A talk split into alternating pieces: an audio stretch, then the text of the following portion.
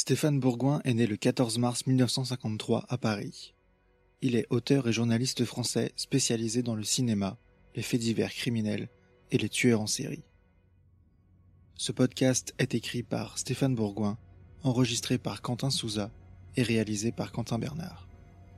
Bienvenue dans la tête des tueurs.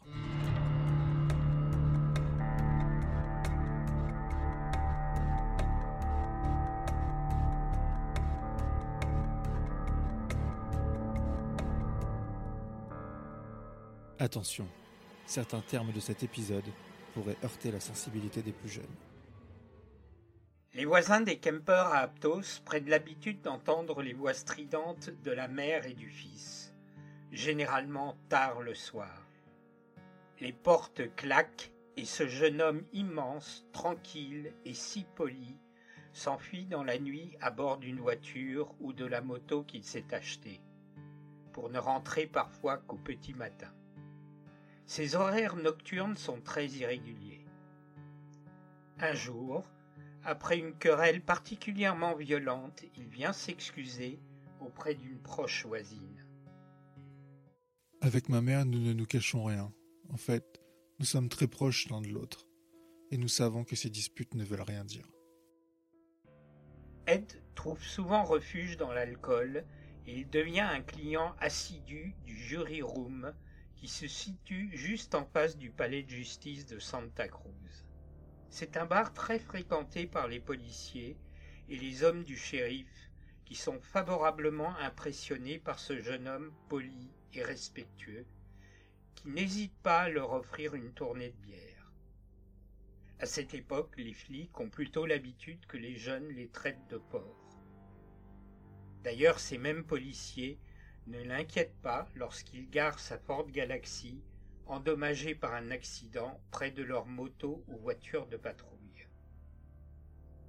Il a grossièrement rafistolé le pare-choc arrière et le feu de signalisation.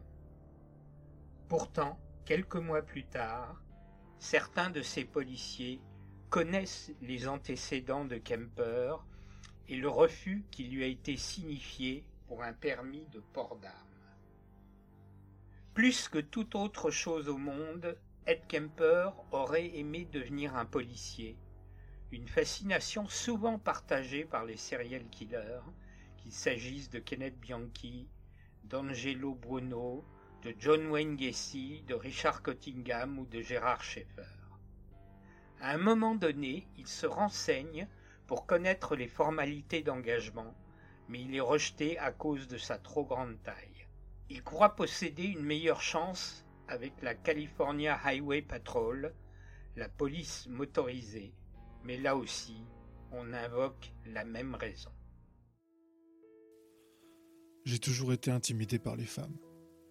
À ma sortie de mes cinq années d'incarcération d'Atascadero, je commence à avoir des copains avec qui je partage des pizzas et des tournées de bière. D'un point de vue boulot, ça marche très bien pour moi. Mais pour trouver des petites amies, c'est toujours aussi difficile. Les disputes avec ma mère et liées des amitiés avec les femmes, c'est très très dur. Elle adore me voir me crisper, elle, elle sait comment appuyer là où ça fait mal. Je la hais pour ça. Surtout que je commence à m'ouvrir aux gens et, et à participer à certaines formes de vie sociale. Cela la dérange. Au début de 1970, Kemper doit se décider quant à son avenir professionnel. Son rêve de devenir policier s'est évanoui. Il peut s'inscrire à l'université grâce aux recommandations et aux bonnes notes qu'il a obtenues auprès du California Youth Authority, mais à ses yeux c'est impossible. Sa mère travaille à l'université et ne supporte pas l'idée d'être constamment à sa merci. Aussi, il commence par toute une série de petits boulots pour une station-service locale, puis une usine du géant vert près de Watsonville, avant d'être engagé par la California Division of Highways, où, armé d'un drapeau, il fait signe aux automobilistes de ralentir pour les prévenir de travaux en cours. Au bout de quelques mois, il peut se permettre de quitter le domicile maternel où il retourne parfois afin de partager un appartement avec un ami, à Alameda près d'Auckland. Ce n'est pas pour autant que sa mère le laisse tranquille, puisqu'elle le harcèle par de fréquents appels téléphoniques. Il prend beaucoup d'autostoppeuses, que ce soit à Santa Barbara ou près de l'université de Santa Cruz, pour les déposer à destination. Mais, dans sa tête, il fantasme et s'imagine à quoi elle ressemblerait une fois décapitée. À plusieurs reprises déjà, il est proche de passer à l'acte. Kemper se rend compte à quel point il lui est maintenant facile de trouver des victimes. Il est comme une bombe à retardement sur le point d'exploser. Je savais comment me procurer des victimes, mais j'étais pas intéressé par ces salles hippies que l'on voyait un peu partout à l'époque. Cela aurait été trop facile. J'aurais pu aisément en tuer des tas, mais c'était pas mon but. Je voulais frapper la société là où cela lui faisait le plus de mal, en lui prenant ce qu'elle avait de plus précieux. Les futurs membres de l'élite, des gosses de riches avec leurs airs supérieurs, des garces hautaines. Le dimanche 7 mai 1972 est un de ces jours parfaits du printemps californien. Le temps est splendide et Kemper est en chasse à San Francisco, près du campus de Berkeley. Il se dirige vers le pont de Bay Bridge, le long d'Ashby Avenue. Il est à cran depuis plusieurs jours et cela ne peut plus durer. Aujourd'hui encore, il a revêtu sa tenue spéciale pour le jour J. Ce jour spécial où il finira par passer à l'acte. Il porte des jeans de couleur foncée et une chemise à carreaux. Marianne Peche et Anita Luquesa, toutes deux âgées de 18 ans, brandissent une pancarte qui indique San Francisco, bien que leur destination soit l'université de Stanford, à environ une heure de route. Ainsi, elles évitent les automobilistes qui prennent l'autoroute en direction d'Auckland. Il est environ 16 heures. Toutes les deux sont petites, jolies. Marianne a les cheveux noirs et des yeux bleus. Elle porte un coûteux appareil photo en bandoulière, tandis qu'Anita arbore des lunettes.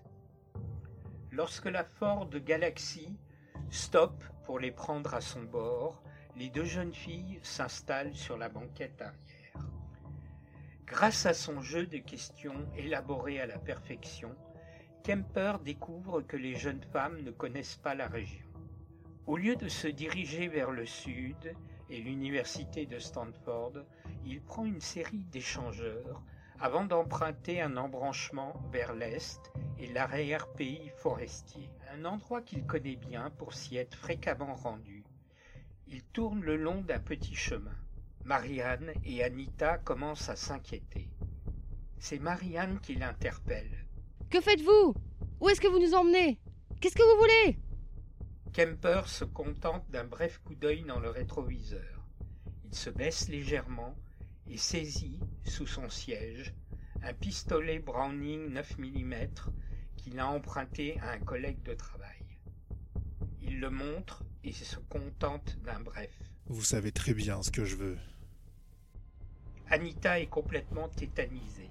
Elle s'enfonce sur la banquette comme si elle voulait disparaître. Marianne garde la tête froide et s'emploie à raisonner Kemper, à attirer sa sympathie afin qu'il la considère comme un être humain plutôt qu'une victime potentielle. Il la trouve effectivement fort sympathique, mais il sait très bien ce qu'elle est en train de faire. Ce n'est pas pour rien qu'il a assisté à toutes ces thérapies de groupe à Atascadero. Finalement, il trouve un endroit isolé à sa convenance où il se gare. Pour les calmer, il déclare qu'il va enfermer l'une d'elles dans le coffre et qu'il les ramènera ensuite dans son appartement.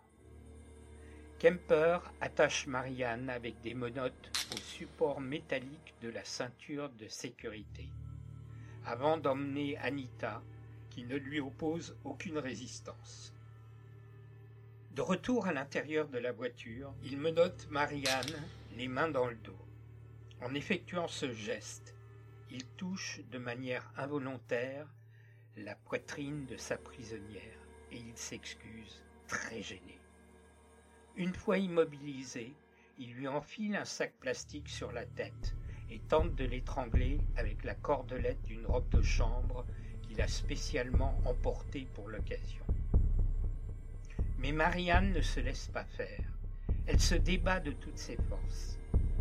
Avec ses dents, elle déchire le sac plastique et en manœuvrant sa tête, elle arrive à éviter que la corde lui soit passée autour du cou. Furieux et très frustré, Kemper s'empare d'un couteau et la frappe à deux reprises dans le dos. Il la frappe encore et encore. Et il ne se tait toujours pas. Elle est toujours vivante et Ed Kemper est stupéfait. En désespoir de cause, il la grippe par le menton pour lui trancher la gorge. Pendant qu'il découpe la tête d'Anita dans le coffre de la voiture, Kemper entend des voix. Cela le distrait un moment et il se coupe la main. Est-ce dans sa tête qu'il entend des voix ou y a-t-il des témoins qui ont entendu ce qui se passe? Un bref moment de panique s'empare de lui. Le corps d'Anita repose dans le coffre. Il plie les jambes et jette le couteau à l'intérieur avant de le refermer. De retour dans la Ford Galaxy, il pousse le cadavre de Marianne sur le plancher et le recouvre avec le drap de la banquette arrière et un manteau. Puis il démarre. Kemper emporte les deux cadavres enveloppés dans un drap. Une fois tranquille, il les déshabille et les photographie avec un polaroid. Ensuite, il les dissèque, décapite Marianne, tout en jouissant avec certaines parties des corps. Je retourne à mon appartement avec les deux corps dans la voiture. Le coffre est couvert de sang, car une des victimes est transpercée de part en part. L'autre est sur le siège arrière. Le propriétaire est chez moi avec deux amis. Ils discutent entre eux et je m'imagine leur surprise si j'avais balancé les deux corps à leurs pieds. L'idée même me fait flipper. Ayant coupé les têtes, je les emporte dans ma chambre à coucher. Je les pose sur un fauteuil et je reste à les regarder longuement avant de les emmener sur mon lit où je joue avec. L'une des têtes roule par terre sur le tapis en faisant pas mal de bruit. Mon voisin du dessus me hait car je fais toujours beaucoup de bruit jusque tard dans la nuit. Il prend un balai et frappe au plafond. Je lui réponds en hurlant Eh mon pote, je suis désolé, mais j'ai fait tomber ma tête. Désolé. Encore une fois, l'évocation de ce trait d'humour de Kemper le fait franchement rire lors de mon entretien. Je suis quelquefois retourné sur le lieu où j'ai enterré Marie-Anne. Je la souhaite près de moi parce que je l'aime, je la désire. La plupart du temps, je tue quelqu'un suite à des disputes particulièrement violentes avec ma mère. Mais dans le cas de Marianne, c'est différent. Elle m'irrite au plus haut point par sa suffisance, elle est hautaine et met de la distance entre nous. Je ne tue pas toutes celles qui montent à bord de ma voiture, c'est un peu comme de jouer à la roulette russe, sauf que c'est pas moi qui risque la mort. Je flirte avec le danger. J'en suis tout à fait conscient. Je, je sais qu'à tout instant je peux passer à l'action et c'est quelque chose qui m'excite. Dès l'instant où je montre mon arme, il faut que j'aille jusqu'au bout. Il n'y a plus de marche arrière possible. Je leur dis qu'elles sont miennes, que je les possède et que je ferai ce que je veux. Si jamais je sors mon arme et que je les laisse partir, je sais très bien qu'elles vont porter plainte auprès de la police et que mes jours seront comptés. J'ai un casier judiciaire où figure un double meurtre et à présent, je kidnappe et menace des jeunes femmes. Qu'est-ce qui va se passer? Ils vont pas hésiter une seule seconde à m'envoyer en tôle pour un million d'années. Maintenant, je regrette qu'ils ne l'aient pas fait. Quelques mois s'écoulent jusqu'au crime suivant. Début septembre 1972, les pulsions reprennent, l'effet des photos s'estompe et il se remet en chasse. Le 14 septembre, il roule le long de University Avenue à Berkeley lorsqu'il aperçoit cette jeune fille orientale qui fait du stop près d'un arrêt d'autobus. Aikoku a tout juste 15 ans et elle se rend à une classe de danse à San Francisco. Aiko n'est pas habituée à faire de l'autostop et n'hésite pas une seconde à monter à bord de la Ford Galaxy pour s'installer sur le siège avant, à côté de l'imposant conducteur. Comme pour Marianne Peche et Anita Luquesa, Kemper profite du système compliqué des échangeurs pour désorienter sa passagère, avant de se diriger vers le sud, le long de l'autoroute côtière. Quand elle se rend compte des manœuvres de Kemper, Aiko se met à crier et à supplier. Il sort un nouveau modèle d'arme à feu, un 357 Magnum, qu'il a encore emprunté pour enfoncer le canon dans les côtes de l'adolescente. Kemper, qui est gaucher, conduit avec cette main. Il se sert de l'autre pour menacer Aiko de son arme. Il tente de la calmer en lui jurant qu'il ne lui veut aucun mal. En fait, explique-t-il, il veut se suicider et cherche juste quelqu'un à qui parler. Il quitte l'autoroute pour de petites routes montagneuses qu'il connaît à merveille et se gare sur Bonnie Doon Road, près de Santa Cruz. Il arrive à la convaincre de se laisser rattacher et bâillonner. Elle commence à résister au moment où Kemper se jette de tout son poids sur elle, afin de couvrir sa bouche et son nez avec sa main. Aiko se débat avec l'énergie du désespoir. Elle parvient même à lui agripper les testicules, mais il est trop fort. Il finit par l'étrangler avant de relâcher son emprise. À sa grande surprise, Aiko n'est pas morte et continue à se battre. Cette fois-ci, il s'assure qu'elle perd tout à fait conscience. Kemper la traîne hors du véhicule pour la violer. Cela n'a pas pris plus de 15 ou 20 secondes avant que j'obtienne un orgasme. Il l'étrangle à nouveau avec une écharpe. Je la tue un jeudi soir le lendemain matin, je me fais porter malade auprès de mon patron. Je démembre son corps. Vendredi soir, je me débarrasse du cadavre en gardant la tête et les mains qui sont aisément identifiables. Le samedi matin, je pars de chez moi en les emportant. Je cherche un endroit sûr pour les enterrer. Ce n'est pas facile de se débarrasser de ces choses-là. Plusieurs fois, j'ai été sur le point de me faire surprendre en enterrant des corps.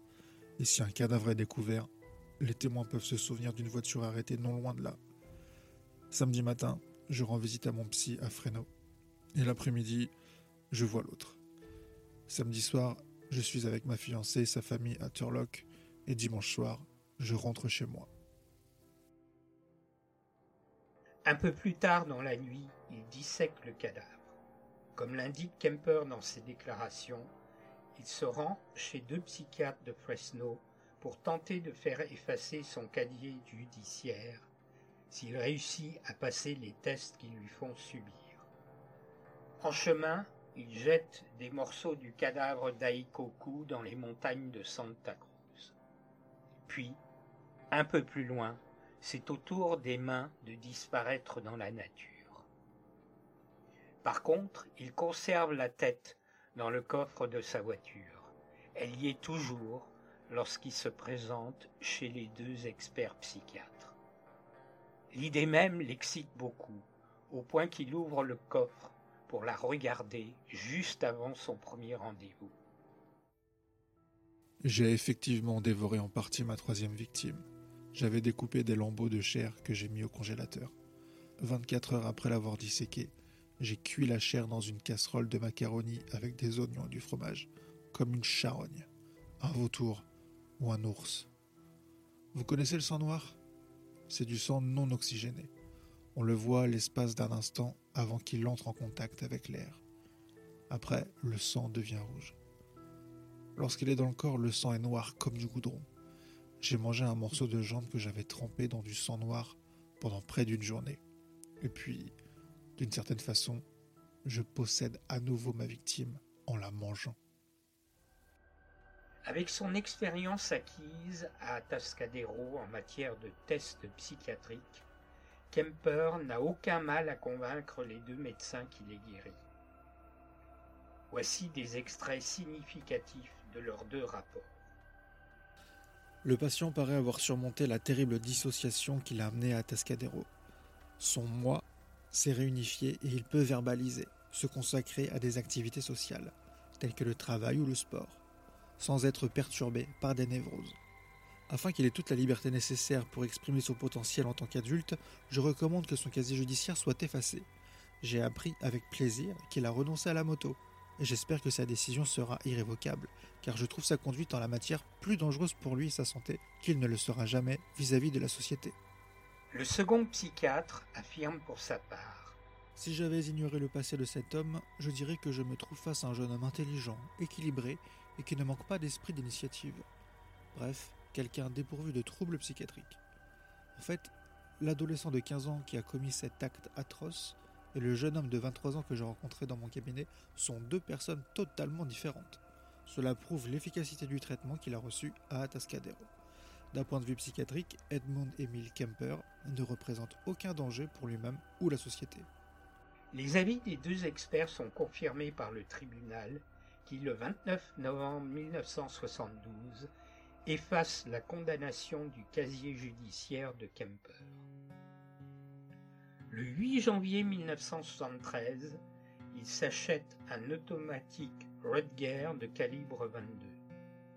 Kemper est tellement fou de joie qu'il peut à peine se contenir lorsqu'il remplit les papiers. Enfin une arme qui m'appartient. Le soir même, il part en chasse sur le campus de l'Université de Californie à Santa Cruz. Il va tuer Cynthia Schall, dite Cindy, qui est une petite blonde bustée de 18 ans. Le 5 février 1973, moins d'un mois après l'assassinat de Cindy Schall, est à nouveau un jour idéal pour tuer. Il pleut à torrent. Et Ed Kemper est fou de rage. Ma mère et moi avons eu une terrible dispute et je lui ai dit que j'allais au cinéma. J'ai tout de suite foncé jusqu'à ma voiture pour me diriger vers le campus, car il était encore tôt. C'est au tour de Rosaline Thorpe, 23 ans, étudiante en linguistique et en psychologie, et d'Alice Liu, 21 ans, de mourir. Dans les semaines suivantes, une idée fixe le hante. Il va tuer sa mère, Clarnell. Ce qu'il fait le 21 avril 1973, et il en profite pour en faire de même avec Sally Hallett, la meilleure amie de celle-ci, comme nous l'avons évoqué dans un précédent podcast. Il laisse un bref message écrit. Samedi, 5h15 du matin, pas besoin qu'elle souffre à cause de l'horrible boucher sanglant.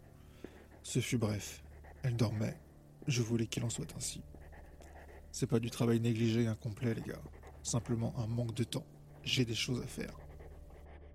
À 10 heures du matin, Ed Kemper s'installe au volant de sa voiture et roule sans arrêt pendant 48 heures grâce à des comprimés pour rester éveillé. Il se retrouve au Colorado et dans une station-service, il téléphone à ses amis policiers de Santa Cruz qu'il fréquente dans le bar de Jury Room pour se rendre. Mais gag ultime, personne ne le croit. On le raccroche plusieurs fois au nez. Il parvient tout de même à convaincre un des policiers et on l'arrête. Pourquoi je me suis rendu? Pour stopper les meurtres. J'ai fui la Californie après les assassinats de ma mère et de Sally Hallett. Je vais entendre l'info à la radio qu'ils ont découvert les corps à Santa Cruz et que l'affaire est en bonne voie. Ils ne donneraient pas mon nom. Dès l'instant où j'aurai entendu ça à la radio, je saurais qu'ils sont à ma recherche. Moi et personne d'autre. Vers la fin, j'ai essayé de quitter cette existence de meurtre pour aller vers une vie plus normale. Et ça n'a pas marché. Le fossé est trop grand. Cela ne peut pas marcher. Je me rends compte. La seule façon de stopper tout ça, ma mère meurt, et puis ce sera mon tour. Et si je m'étais suicidé, toute cette série de crimes serait restée sans solution. Six mois après son arrestation, le procès d'Ed Kemper démarre le 25 octobre 1973. Kemper a tout avoué et son avocat ne trouve aucun psychiatre ni psychologue prêt à témoigner pour la défense. Il plaide non coupable pour folie de son client. Les trois semaines du procès sont consacrées aux témoignages d'experts médicaux qui ont examiné Ed Kemper. Tous concordent dans leurs conclusions. Le tueur est sain d'esprit et ne souffre pas du tout de schizophrénie. Certains ajoutent qu'il n'aurait jamais dû être confié à la garde de sa mère à la sortie de ses cinq années et demie d'incarcération au sein de l'hôpital psychiatrique d'Atascadero, puisqu'elle est à l'origine même de ses problèmes. Le 8 novembre 1973, le jury qui délibère pendant cinq heures estime Ed Kemper coupable de huit meurtres au premier degré. Le juge le condamne le 14 novembre à huit peines d'emprisonnement à perpétuité, étant donné que la peine de mort n'existe plus en Californie à cette époque. Elle est instaurée à nouveau au début de l'année 1974.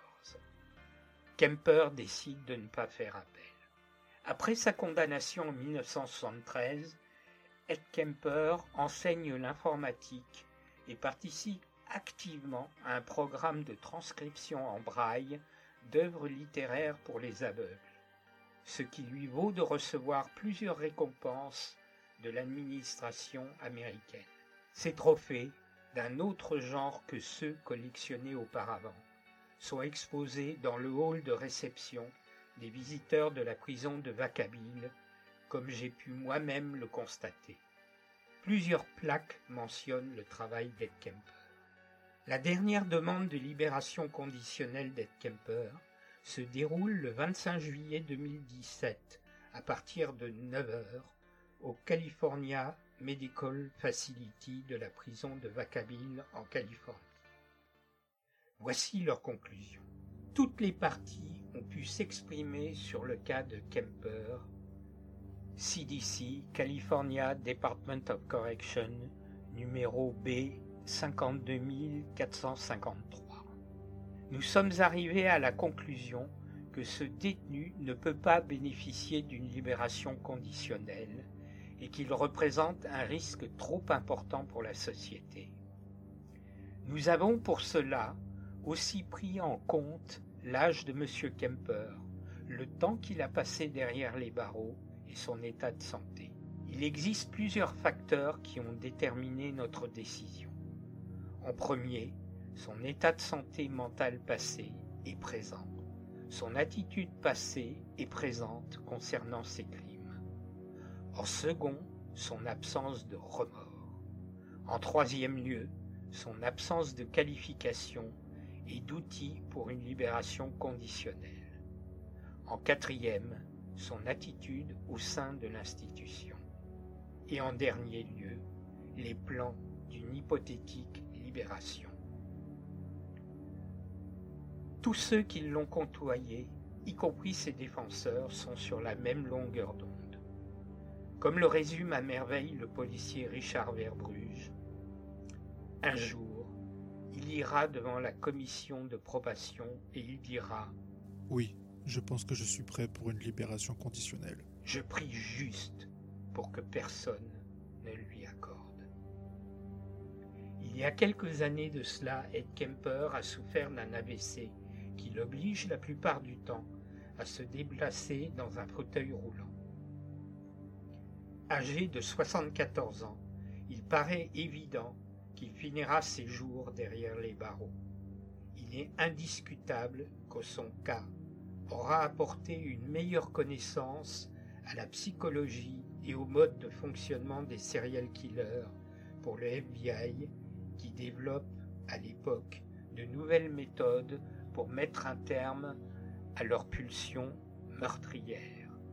Pour ma part, même si j'ai depuis interrogé beaucoup d'autres criminels, ma rencontre avec Ed Kemper en 1991 reste une expérience unique et inoubliable, tant d'un point de vue émotionnel, psychique que psychologique. Personne ne peut sortir intact d'une telle confrontation. En 2021, les éditions Nicaise ont publié une nouvelle version de mon ouvrage paru en 1998 qui double de volume par rapport à la précédente. Dans la tête d'Edmund Emil Kemper, l'ogre de Santa Cruz, contient l'intégralité de mes entretiens avec le tueur et tous ses interrogatoires par les policiers lors de son arrestation, ainsi que son ultime passage devant la commission de libération conditionnelle en 2017. Une BD est aussi parue en 2021 aux éditions Glénat. Dans ma collection, Stéphane Bourgoin présente Les Serial Killers.